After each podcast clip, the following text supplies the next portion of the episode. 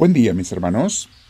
Bienvenidos a nuestros 10 minutos o más con Dios en, este, en estas comunidades de misioneros del amor de Dios. Nos gozamos en compartir nuestro crecimiento espiritual con no solo con los miembros, sino con todos aquellos amigos y personas que quieran conocer más de Dios, acercarse a Él, caminar con Él.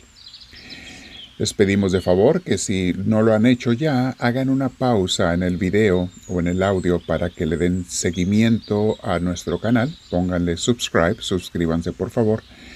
De esa manera se dará a conocer estas enseñanzas a mucha gente nueva.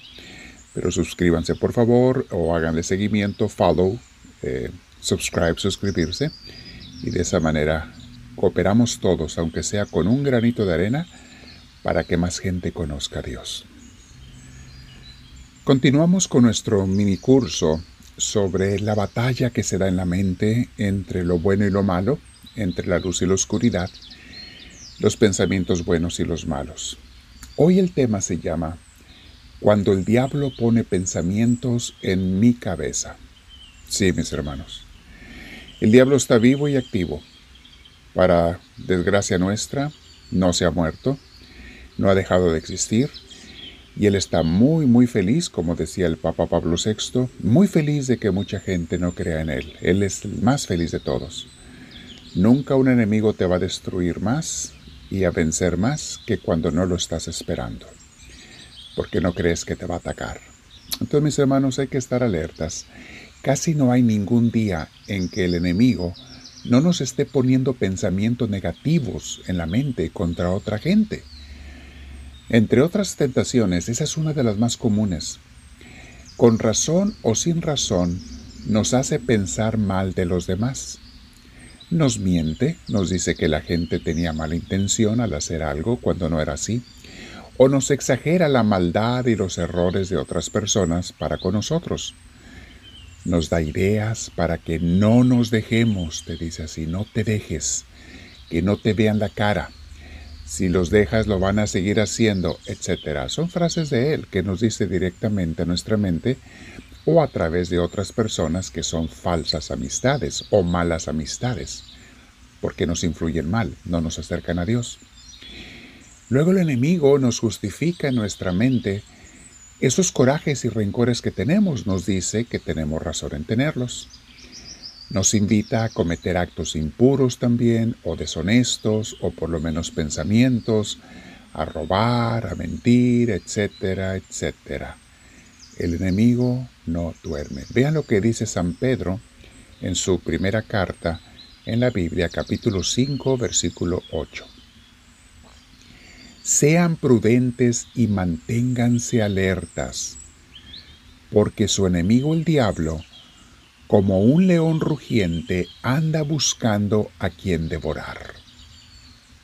No dice de vez en cuando, o estén alertas de vez en cuando, o una vez al año estén alertas, es siempre estén alertas, porque el enemigo siempre anda buscando a quien devorar. Y perdonen la expresión, mis hermanos, pero agarra a los más tontitos, a los más descuidados, a los más distraídos, a los que son como la parábola de Cristo, las vírgenes imprudentes, aquellas jóvenes, pues imprudentes por no decir tontitas que no estaban preparadas para recibir a Cristo, para recibir a Dios, y no entraron a la fiesta, dice la parábola. San Pedro aquí nos está diciendo de otra manera. Luego dice versículo 9, resístanle al diablo estando firmes en la fe. Fe es vivir con Dios, ya sabemos. No es creer en Dios, es vivir con Dios. Entonces, si yo estoy viviendo con Dios, lo estoy buscando cada día, estoy pensando sus enseñanzas, quiero hacer su voluntad, el diablo no me podrá vencer, porque estoy con Dios, Él está conmigo, me protege. Pero cuando me voy tras el mundo, me distraigo en las cosas del mundo, soy carne débil y fresca para el enemigo, para el demonio, para ese león rugiente que nos menciona San Pedro. Imagínense ustedes, mis hermanos, si tentó a Jesús el demonio en el desierto, como lo vemos en Mateo 4, con mayor razón lo hace con nosotros, que no somos nada comparados con Jesús. Y sus artimañas del demonio son las mismas. Nada más cambian las circunstancias. Vio que Jesús tenía una necesidad. Esa fue la primera tentación. O sea, tenía hambre después de ayunar por muchos días Jesús.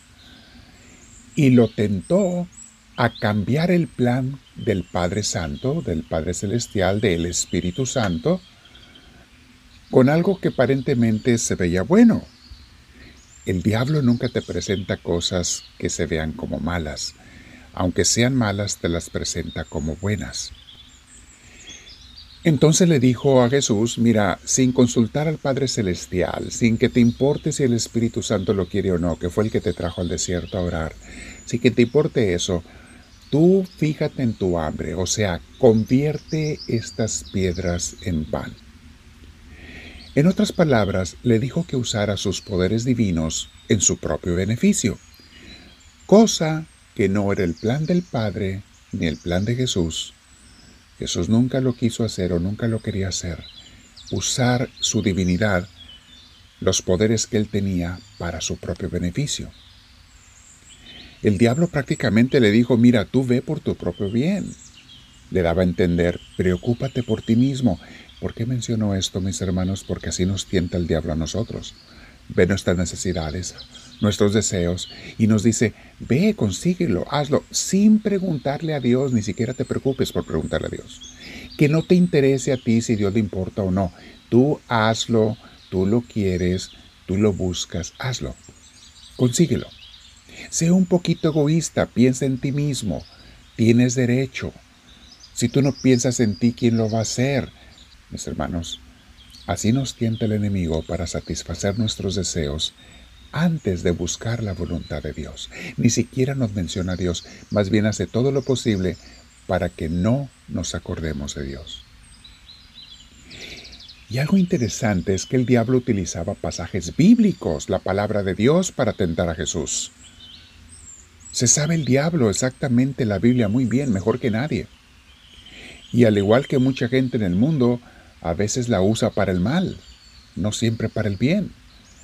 No todos los que se saben la Biblia la usan para hacer el bien, que es para unir, para amar, para guiar, sino que hay quienes usan la Biblia para dividir hasta familias, personas, para pelear, para atacar, para dominar, para sacar beneficios egoístas y propios, como el diablo le sugería a Jesús que lo hiciera. Jesús que conocía bien la palabra de Dios, y contestó con otra cita bíblica, que es de Deuteronomio 8.3. Le dice, no solo de pan vive el hombre, sino de toda palabra que sale de la boca de Dios. O sea, aliméntate de la palabra de Dios, no de las palabras del hombre, y mucho menos de las del enemigo. Y ni te alimentes nada más el cuerpo, piensa en alimentarte de Dios. Aliméntate de Él. Dios mío, yo quiero en este día, en tu nombre santísimo, rechazar a toda influencia del enemigo, a toda idea o pensamiento que me ponga en contra de otras gentes, no importa que tenga razón. Yo voy a tratar de pensar como tú quieres que piense, Señor, con perdón, con misericordia, con compasión, o simplemente no pensando en la maldad de otros. Quiero confiar en ti, Señor. Quiero buscarte a ti, llenar mi mente de tu palabra, de tu alimento, de ti, Señor. Me voy a quedar orando en este momento el tiempo que tú lo quieras, que tú me permitas y que yo esté dispuesto a darte, ojalá sea el que tú quieres, y te digo, háblame, Señor, que tu siervo te escucha.